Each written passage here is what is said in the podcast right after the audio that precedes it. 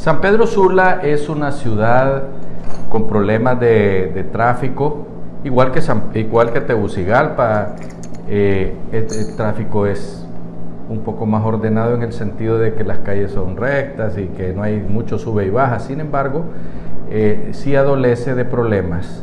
Hoy se inauguró el puente sobre el río Piedras, que está en Juan Lindo. Eh, lo cual viene a ayudar al tráfico de la ciudad por esa zona tan bonita de la, de la ciudad del adelantado. Pues bien, eh, el alcalde Contreras eh, está haciendo su trabajo, ahora quisiéramos retarlo que se ponga a trabajar allá en el polvorín porque ahí las colas son inmensas en la hora de entrada y salida de las maquilas.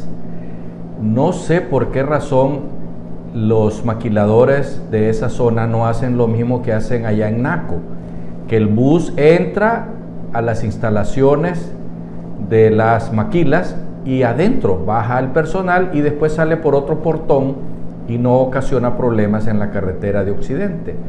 Ahí no, ahí se, estacionan los buses prácticamente en, en el bulevar, de manera tal pues que habiendo una zona ahí donde se puede hacer un lugar para que circulen los buses, no han querido pagarle.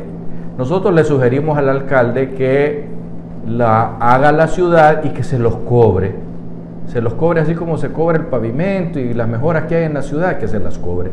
Pero no puede ser que estén eh, fastidiando a las personas que todas las mañanas vienen a trabajar allí y cerca de ahí y los que vienen de La Lima y de Progreso a trabajar a San Pedro Sula.